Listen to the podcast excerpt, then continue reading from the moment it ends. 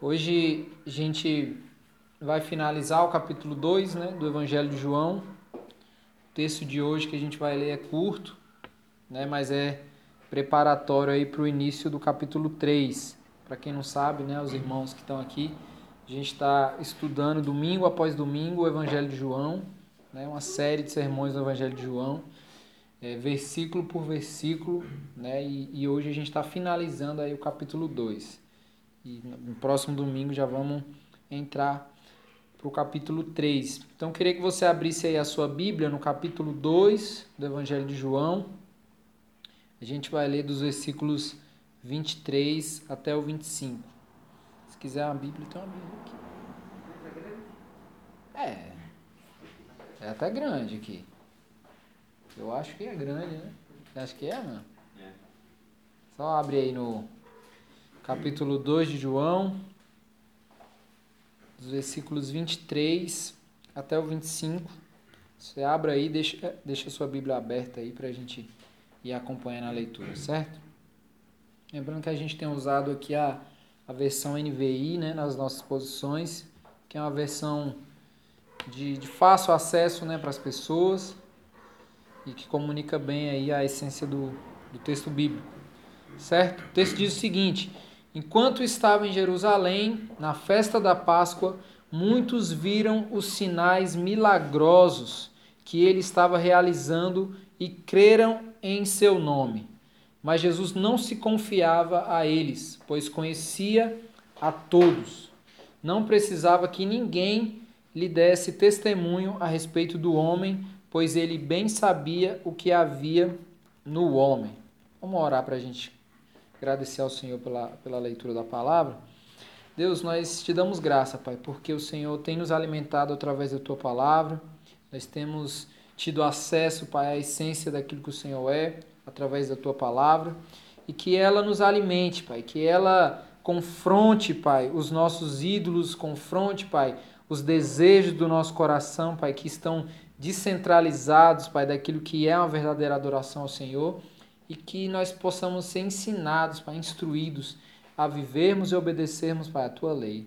No nome de Jesus, amém.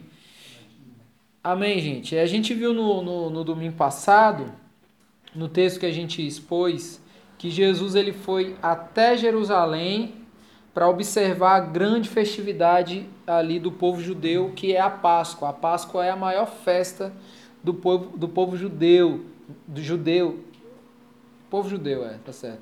Para mim que eu estava errando a palavra aqui. É a, é a principal festa lá para os judeus, a Páscoa. Então era algo que era celebrado, era lembrado anualmente.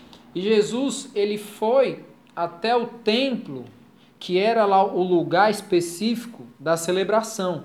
Né? E aí quando Jesus ele chegou no templo, ele viu um grande comércio no pátio do templo.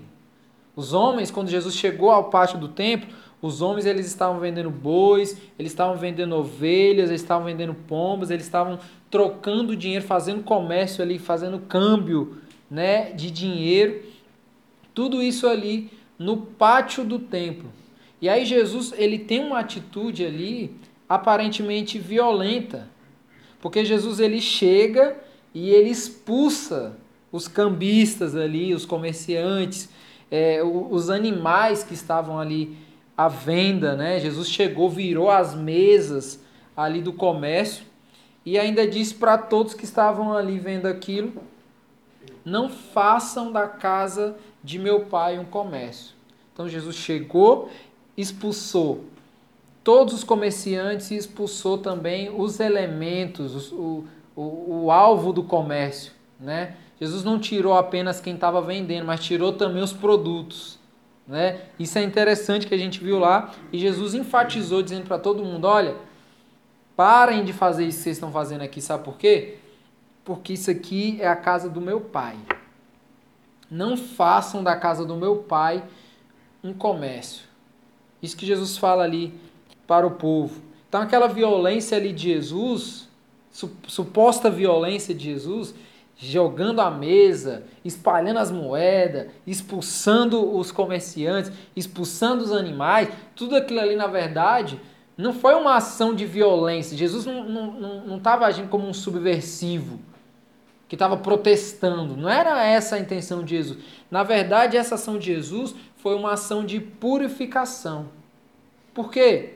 Jesus ele estava purificando o templo que era visto como a casa de Deus. O templo em Jerusalém era visto como a casa de Deus, uma, uma casa de oração. Jesus então estava purificando o templo, estava mostrando ali para os sacerdotes que eles estavam contrariando a sua própria vocação. A gente falou isso no, no, no domingo passado, por quê? Porque os sacerdotes, a vocação dos sacerdotes era levar o povo a se desenvolver espiritualmente. É a vocação pastoral. É fazer com que as pessoas, é motivar as pessoas com a mensagem do evangelho, elas se desenvolverem espiritualmente. Olha, você precisa do evangelho. Por quê? Porque o evangelho vai fazer você avançar em conhecer a Deus. Então, essa era a vocação dos sacerdotes: levar o povo a se desenvolver espiritualmente. E eles estavam, na verdade, levando o povo para as ruínas. Por isso que Jesus se irrita. Por isso que Jesus está numa ação de purificação. Essa purificação ela começa pelos sacerdotes, certo? Quando uma família está em ruína, qual que é o problema? Qual que é o grande problema? o sacerdócio. Se uma casa está em ruína, é porque o sacerdócio está em ruína. Não está sendo. É, não está não tá se desenvolvendo na maneira que deve se desenvolver. Então, aquela atitude ali de Jesus era para mostrar ali para os sacerdotes e para o povo que estava ali celebrando a Páscoa que existe uma direção correta para a entrega do verdadeiro culto ao Senhor há uma direção correta. O culto ao Senhor é um culto que tem uma ordem. E que, e que essa ordem deve ser vivida de maneira ordenada. Deve ser vivida de maneira correta. Que é como? Zelando pela presença do Senhor. A grande ênfase do culto, de, de, de viver o culto de maneira ordenada, é você zelar pela presença do Senhor. Você pode pensar assim, ah, mas eu não estou nem sentindo a presença do Senhor aqui. A gente às vezes precisa de um, de um mantra, né? A gente precisa de, de experiências mais sobrenaturais para a gente aparentemente sentir a presença do Senhor. Mas o fato é que se o Espírito Santo de Deus habita dentro de nós, nós somos a morada do Espírito, isso significa que nós nos reunimos aqui enquanto igreja como templos do Espírito. E a gente viu no texto bíblico que, que o templo, dentro do cenário bíblico ali, não é apenas um lugar, mas é, é uma realidade de expressão máxima de culto. Então, qual que é a expressão máxima de culto para nós? os templos do Espírito Santo que se reúnem e celebram. Então, se você acha que a presença do Senhor não está aqui, é porque você não está entendendo que dentro de você habita o Espírito Santo de Deus. E que nós somos templos, templos que celebramos coletivamente o grande culto ao Senhor. Então, o culto ao Senhor era, era a ênfase aqui da purificação de Jesus. Olha como Jesus está purificando. Olha como Jesus está tentando trazer a ênfase para o culto, tirando tudo que não é culto, tudo que tudo que não norteia uma ordem correta de culto. Jesus está tirando.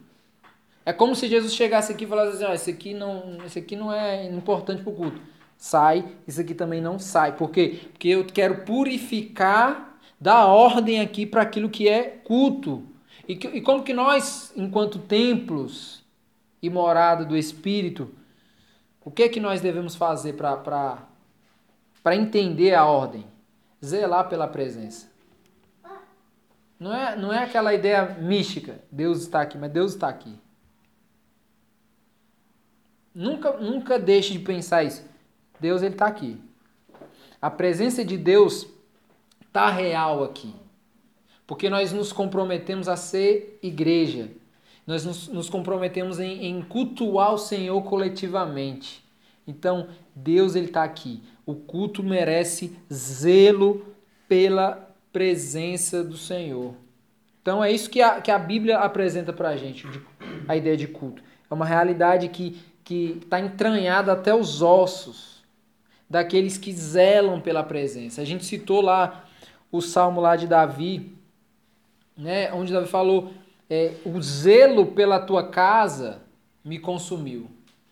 Né? O zelo pela presença do Senhor consumiu Davi ao ponto de, de as ofensas que eram destinadas a Deus ofendia a ele.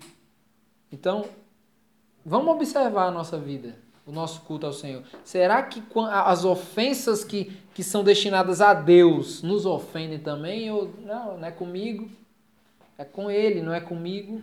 Porque é isso que Davi estava falando em relação a zelar pela casa do Senhor, pelo, pela expressão máxima de culto ao Senhor.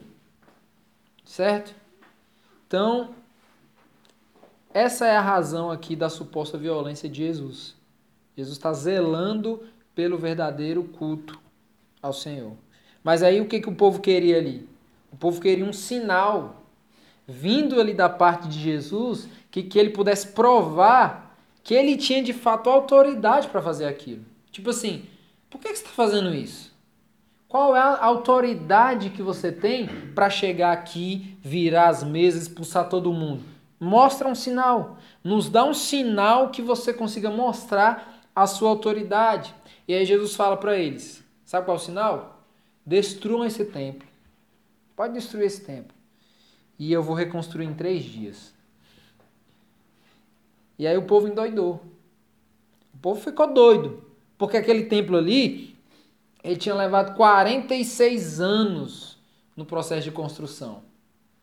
E Jesus agora está dizendo aqui que é para destruir esse templo aí e ele vai reconstruir em três dias. Então o povo não estava entendendo o que, que Jesus estava falando.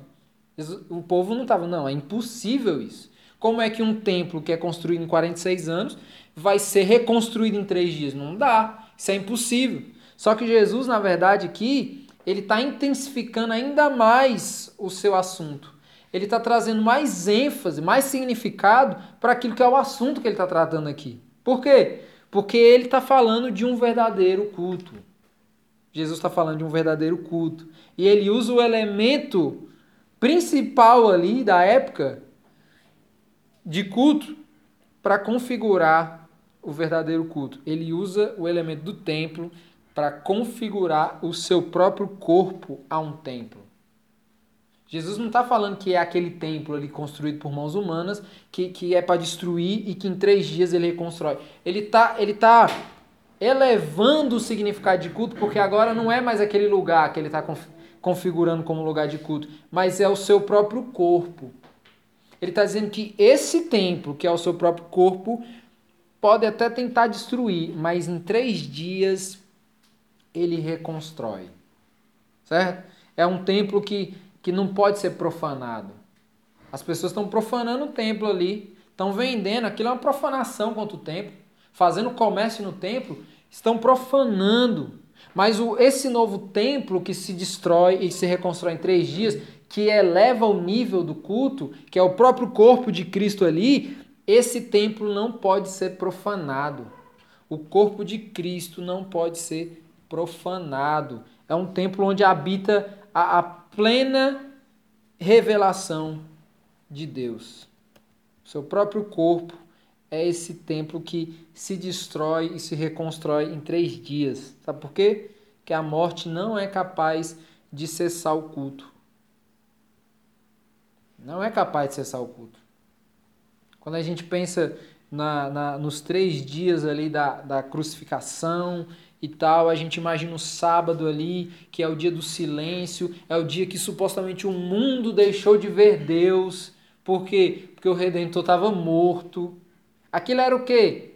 Era um dia de, era um dia de, de falta de esperança? Não, muito pelo contrário. Muito pelo contrário. O sábado, que era o dia onde, onde Deus não habitou humanamente na terra, era o dia da esperança. É por isso que, quando a gente vai observar, lá na narrativa da ressurreição, a gente vê que as mulheres no sábado à noite elas já estavam se preparando. Elas já foram nos comércios para comprar ali depois do, do, das seis horas, né, que era o momento que, que, que encerrava ali o, o digamos que o cessar das atividades judaicas, né, que no sábado o judeu ele cessa suas atividades, mas quando era seis horas da noite acabou ali o, o momento de cessar as atividades e as mulheres saíram para comprar as coisas que, que, que elas iam de manhã ali é, purificar ali o corpo de Jesus. Então aquele momento ali é um momento de esperança, é um momento de, de, de esperar por algo. A gente precisa pensar o que é esperança. Esperar por algo que vai não que, que não vai te decepcionar. Esperança é isso. Esperar por algo que não vai te decepcionar, por algo que vai suprir as suas expectativas. É por isso, sabe o que, irmãos, meus irmãos? É por isso que sábado à noite o nosso coração já deve estar ó, caminhando para o que acontece domingo de manhã. Ah, mas tem igreja que reúne à noite, certo? Não estou dizendo que o certo é de manhã, o certo é à noite. Mas há, um, há uma, algo especial nisso. O nosso coração, no sábado à noite, ele já está se encaminhando, assim como, como o coração daquelas mulheres ali, de Maria, que já estava se preparando para domingo de manhã bem cedo e até o túmulo de Jesus. Sábado de noite, o nosso coração já está ó, ansioso, sabe por quê? Para o culto. Porque domingo de manhã é, é, é, o, é o momento da, da ressurreição. É o momento onde nós, nós viemos aqui e o nosso Senhor ele não está mais morto. Ele está vivo. Entendeu? Isso é culto. Isso é culto. Então Jesus ele está intensificando ainda mais. Ele está intensificando. Então agora fora da programação da festa ali, aconteceu algo. Jesus ele vai até Jerusalém para observar a festa do seu povo. Ele confronta os comerciantes, ele dá indícios ali da sua obra de redenção, garantindo que o verdadeiro povo de Deus terá motivos suficientes para cultuar. O povo ele só queria o quê? Celebrar. O povo só queria agir como de costume do seu povo.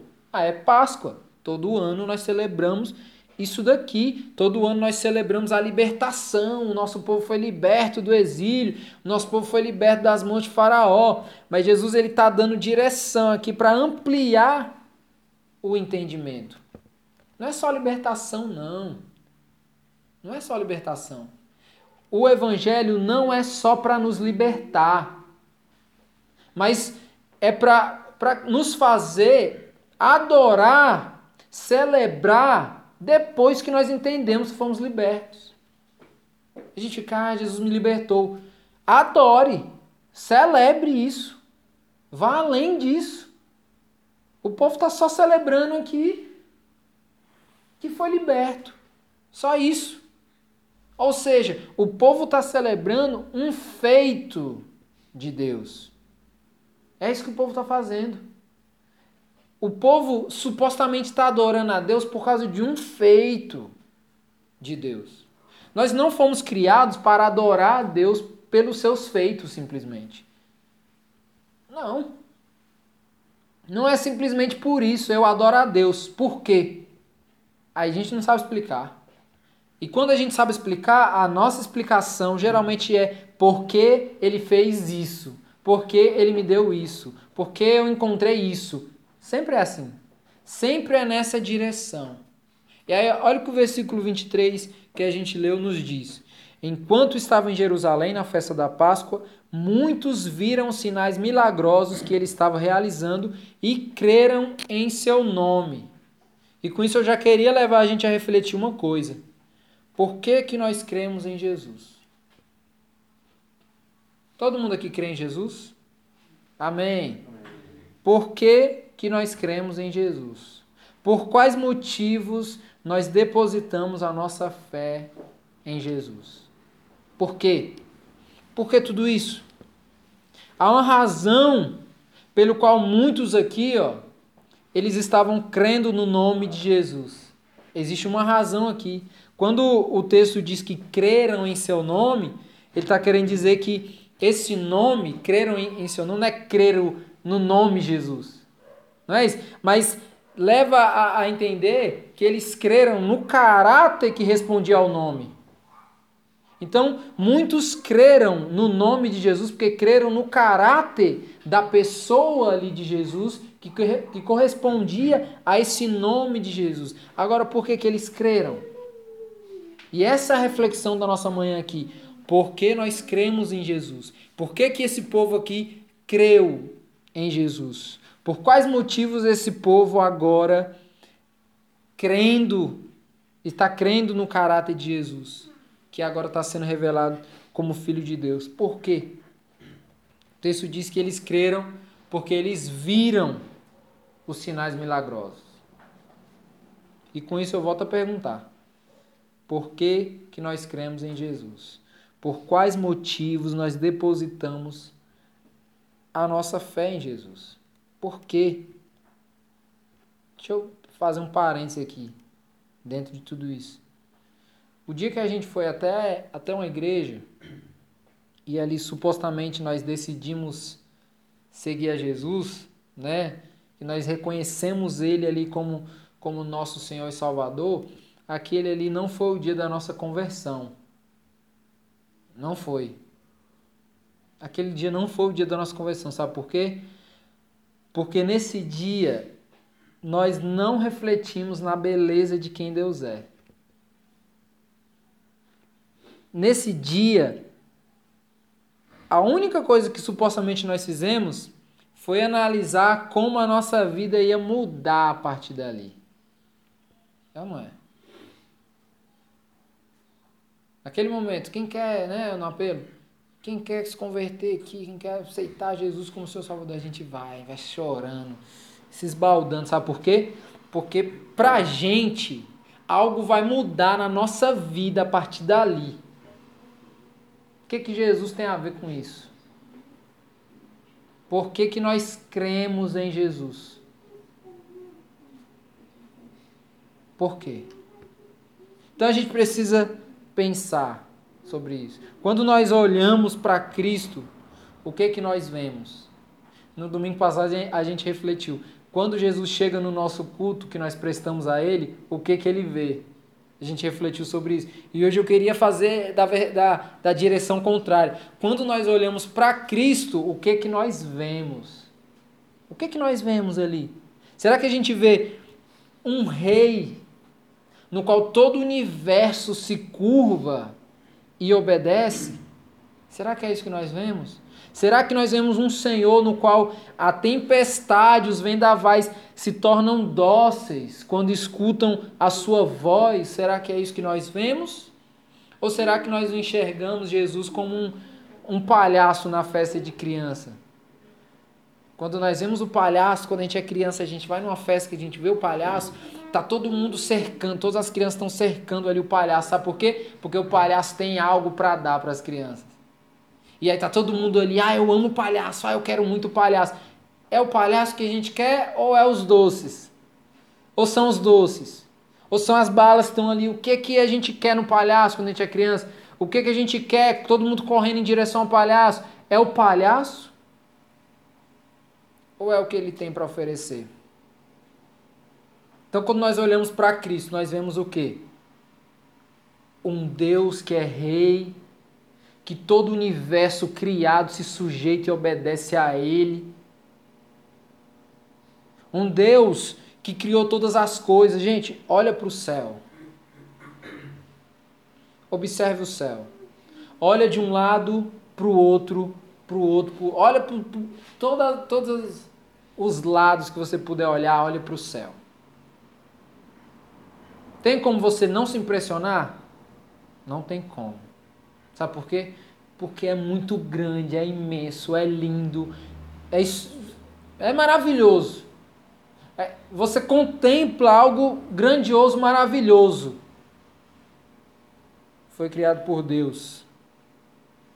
Será que quando nós olhamos para Cristo, nós estamos enxergando isso? Ou será que nós estamos olhando para Cristo e imaginando que Ele tem algo para nos dar? Poxa, eu vou até Cristo, sabe por quê? Porque se eu virar um crente, a minha vida vai mudar, cara. Olha o fulano ali. Ixi, o cara tava magro, agora tá cheinho. Tá gordo. Olha o cara, mano, tá comendo bem. Comprou um carrão agora, mano. O cara, a família dele agora tá bem. Caramba! É, a gente não deu muita mudança, não. Olha como as coisas mudam. Cara, esse é o, é o motivo pelo qual nós seguimos a Cristo. A nossa vida muda. Por isso que quando a gente vai no culto, eu quero ser, eu quero agora, ó, confesso Jesus Cristo como meu Senhor, meu Salvador. A nossa expectativa não é ele é o meu Senhor e ele é o meu Salvador. Não é. A nossa expectativa é agora minha vida muda. Agora minha vida ela vai se transformar de tal modo. E isso é um fator consequente mas isso não é o motivo pelo qual nós devemos seguir a Cristo. Não é. A gente sempre fala que a bondade de Deus não é aquilo que ele faz por nós. É aquilo que ele é nele mesmo, para ele mesmo. Deus é bom para mim. Não, ele é bom para ele, porque ele é bom. Não é que ele é bom porque para você. Não, não é isso não. Ele é bom. Esse é o caráter dele. Certo? Isso diz respeito a quem ele é, a natureza de Deus. Ele é bom. Mas a gente sempre fala assim, e aí, como é que tá? Tudo bem? Tá, mano, aquele, aquela entrevista de emprego lá, passei. Deus é bom. Glória a Deus, Deus é bom. Por quê? Porque Deus fez algo para ele, a gente pensa. Só que Deus é bom para ele mesmo. Porque ele é bom. Ele é bom não para nos dar algo, ele é bom para que nós possamos olhar para ele e contemplar sua bondade. Não é que ele é bom para nos dar algo. Ele é bom para que nós possamos entregar a ele a nossa adoração, contemplar a bondade de Deus. Sabe por quê? Porque Deus não pode contrariar o seu próprio caráter. É por isso que nos dias da criação, lá no, no início do mundo, Deus via que tudo que ele fazia era bom. É óbvio que era bom. Tem como um Deus que é bom não fazer algo bom? Não tem. Então a gente deve analisar a maneira como nós olhamos para Cristo. Será que nós o contemplamos? Será que nós contemplamos quem Ele é? Ou será que Cristo, Jesus, para nós é apenas uma caixinha de pedidos? Vocês lembram daquela caixinha que a gente tirava uns. Como era uma caixa da promessa, era? Que você, você escolhia. Não, tipo assim, ah, vou. Não gostei desse aqui não, vou colocar, vou pegar outro.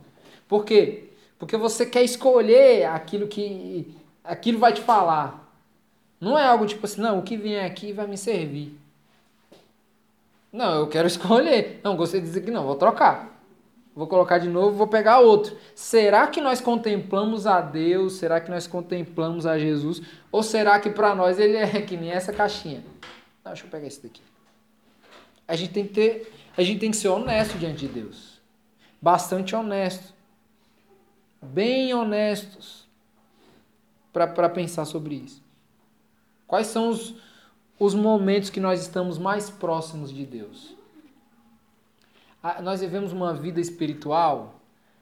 Ó, tem momento que a gente está bem, tem momento que a gente está mal, tem momento que a gente está muito bom, tem momento que a gente está em decadência. É ou não é? A nossa vida espiritual não, não é assim, né? E você já tentou é, nortear o porquê de tudo isso? Por que que... Quando, quais são os momentos que nós estamos melhores assim na nossa relação com Deus? Quais são? Por que que nós, em alguns momentos, estamos muito bem com Deus, em outros momentos, não. Porque nós norteamos a nossa vida com Deus a partir daquilo que Ele pode nos dar, a partir daquilo que nós recebemos. Então, quando nós ganhamos um emprego, meu irmão, a gente vai para a igreja todo domingo. dá dízimo, oferta. Ou quando quer um emprego. Ou quando quer um emprego. Né? Passa o cara na rua, ajuda o cara ali, um morador de rua, dá comida, meu irmão, vai pro asilo, prega o evangelho na praça, faz tudo. Vira um crente, ó, maravilhoso. Mas quando supostamente Deus não nos dá, vou colocar em aspas aqui, quando supostamente Deus não nos dá nada, é como se a gente não tivesse motivos nenhum para ter uma vida com Ele. É ou não é? E aí eu pergunto, se Deus não nos desse mais nada daqui até a gente morrer, como ficaria a nossa vida com Ele? Como que ficaria o nosso relacionamento com Ele? Se daqui até a nossa morte Ele não fizesse mais nada por nós. Nada, nada. Se fosse só ladeira abaixo nossa vida. Só é, mérito nosso, do nosso esforço, se fosse não fosse, se Deus não fosse mais gracioso conosco, não estendesse mais graça, mais misericórdia para nós, daqui até a nossa morte, como é que ficaria a nossa vida com Ele? O texto diz que o povo creu em Jesus. Foi ou não foi? Mas creu porque viu. Que fé é essa, gente? Que tipo de fé é essa que precisa de motivos para si mesmo, para que Deus seja quem Ele é? Eu, eu preciso de motivos para mim, motivos para mim, para que Deus seja quem Ele é. Eu preciso, eu vou crer em Deus, mas eu vou crer porque eu tenho motivos meus. Deus ele é quem é porque eu tenho os meus motivos. Olha, olha só, olha só o que a gente faz. E olha o que esse povo fez. Creu porque viu os milagres, viu os sinais. É tipo assim, se não tiver sinais, não tiver milagres, eu não creio, porque eu não tenho por que crer. Não estou vendo, só que isso é antibíblico. Isso é contrário à fé. O que é a fé? É a certeza das coisas que, que você não vê. Fé tem a ver com esperança. Porque você não está vendo, mas você está esperando por algo que, mesmo sem ver, vai suprir a sua expectativa. Esse povo aqui não teve fé. Ele creu nas ações de Deus. Creu em quem Jesus era porque viu. E o versículo 24 diz: Mas Jesus não se confiava a eles, pois conhecia a todos. Ou seja, Jesus ele não se surpreende com a crença daquele povo. Jesus não ficou cheio de si, ah, agora o povo acredita em mim, ah, que legal. Agora eu tô, eu tô ganhei moral aqui com o povo. Não, Jesus ele não se surpreende de maneira nenhuma com a crença daquele povo. Sabe por quê? Porque Jesus sabe que ali não há uma fé genuína. O povo não tem uma fé genuína ali. Só uma fé que precisa ver para crer. Isso não é fé. Eu preciso ver, aí depois eu creio. Isso não é fé. Não é. Às vezes a gente fica tentando se justificar das nossas ações argumentando que Jesus nos conhece. Né? A gente fica, não, mas Jesus me conhece. Quando alguém fala alguma coisa, uma calúnia, alguma coisa, não, mas Jesus me conhece. Estou tranquilo porque Jesus me conhece. E aí é que está o grande problema. Aí é que está o grande problema. Isso é que deveria nos incomodar. Era muito melhor pensar que aquela pessoa ali te conhece e que aquilo ali é muito mais legal do que o fato de que Jesus te conhece. Ali está o grande problema. Porque de fato Jesus nos conhece. Ele nos conhece, ele sabe o nosso coração, ele sabe as nossas intenções. Até às vezes, quando você fala isso, logo depois seu coração já te dá uma martelada. Por quê? Porque é como se. Essa pessoa tem razão, velho. Não, mas Jesus me conhece. Aí é aquele meme, né? É, eu sei, você é exatamente aquilo que, que essa pessoa tá, tá dizendo que você é. Então, Jesus, ele, ele conhece. Ele nos conhece de fato. Ele conhece o nosso coração. Não há quem possa fugir. O salmista diz, né? Se eu subir é, mais alto monte, lá tu estás, não tem como eu me esconder da tua presença, porque Ele conhece. Não há motivo algum em nós para que Jesus confie em nós. Certo? Não tem motivo nenhum na gente para que Jesus confie em nós. Mas há motivos suficientes nele, em Jesus, para que nós possamos crer sem precisar ver. Há motivo suficiente. Nunca, nunca ouse chegar para Jesus e falar assim: me mostre, me dê sinais. E aí depois você fala assim: agora eu creio porque eu vi os sinais.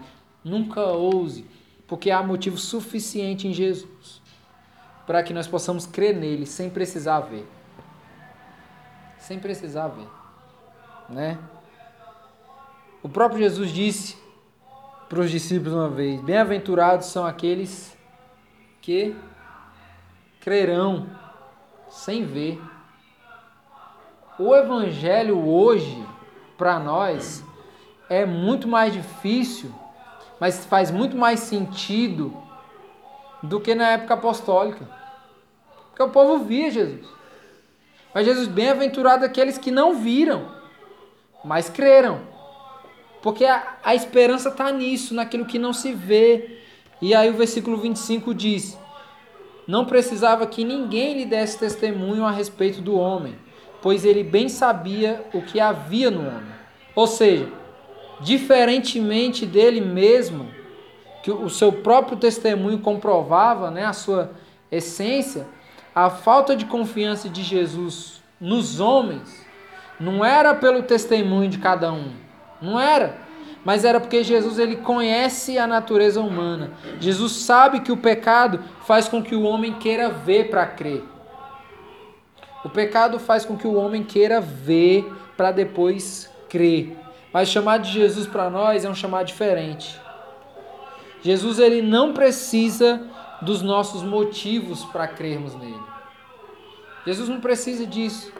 Jesus ele não modifica o seu nome, ou seja, o seu caráter, a sua natureza vocacional para corresponder às nossas impressões sobre ele. Jesus não precisa disso. O que Jesus nos apresenta não é o que ele tem, mas é o que ele é. Então, se a gente pudesse responder, por que, que nós cremos em Jesus? Mesmo que isso ainda não, ainda não seja uma realidade para nós, mas que a resposta certa seja: eu creio em Jesus porque Ele é. Não, mas Ele é o que? Ele é. Mas o que, que isso significa? Significa que Ele é. Mas e eu? Como que eu fico nisso? significa que Ele é, e a minha posição diante dele é contemplar quem Ele é. Contemplar quem Ele é. Jesus ele nos salvou para que a gente pudesse desfrutar de um relacionamento redentivo com Ele. Foi para isso que Jesus nos salvou. Entendeu? Desfrutar de um relacionamento redentivo, provando e conhecendo o seu caráter, prestando um culto a Ele, que é fruto do amor e do zelo que saem dos nossos próprios ossos. Entendeu? Foi, foi para isso. E aí eu queria finalizar aqui com uma aplicação para as nossas vidas. Jesus ele é o que é antes mesmo de nos atingir com o seu caráter. Ele é o que é. Todos os atributos de Deus todos os atributos de Cristo nos atingem.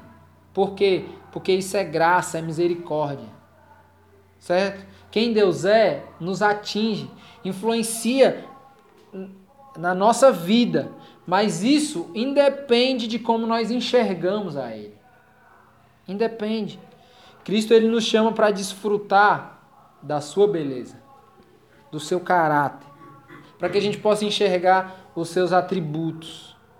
Então, ó, olhe menos, olhe bem menos. Aliás, não olhe para você. Não olhe para você. Para que você não queira projetar Cristo à sua imagem.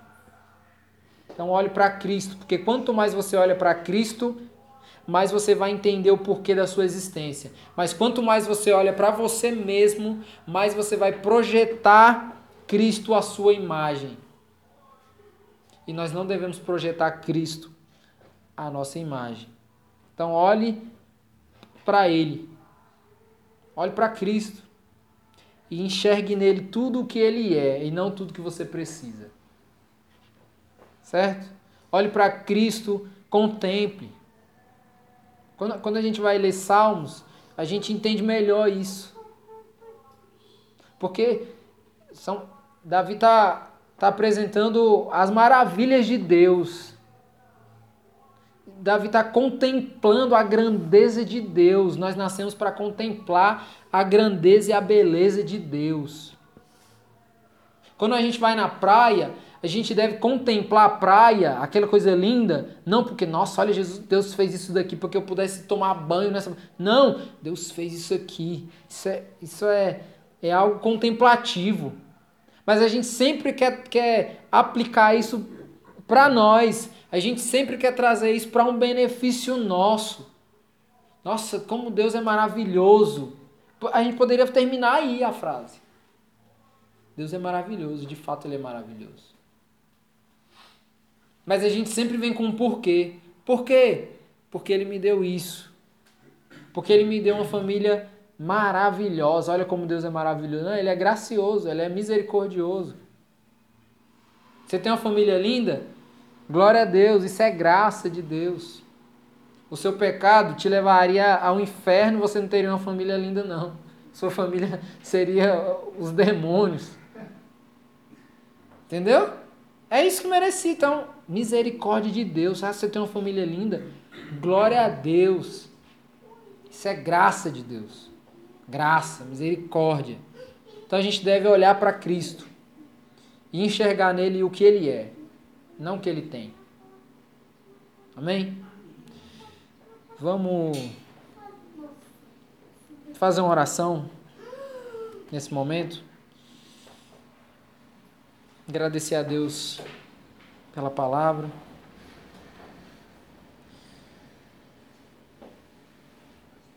Deus,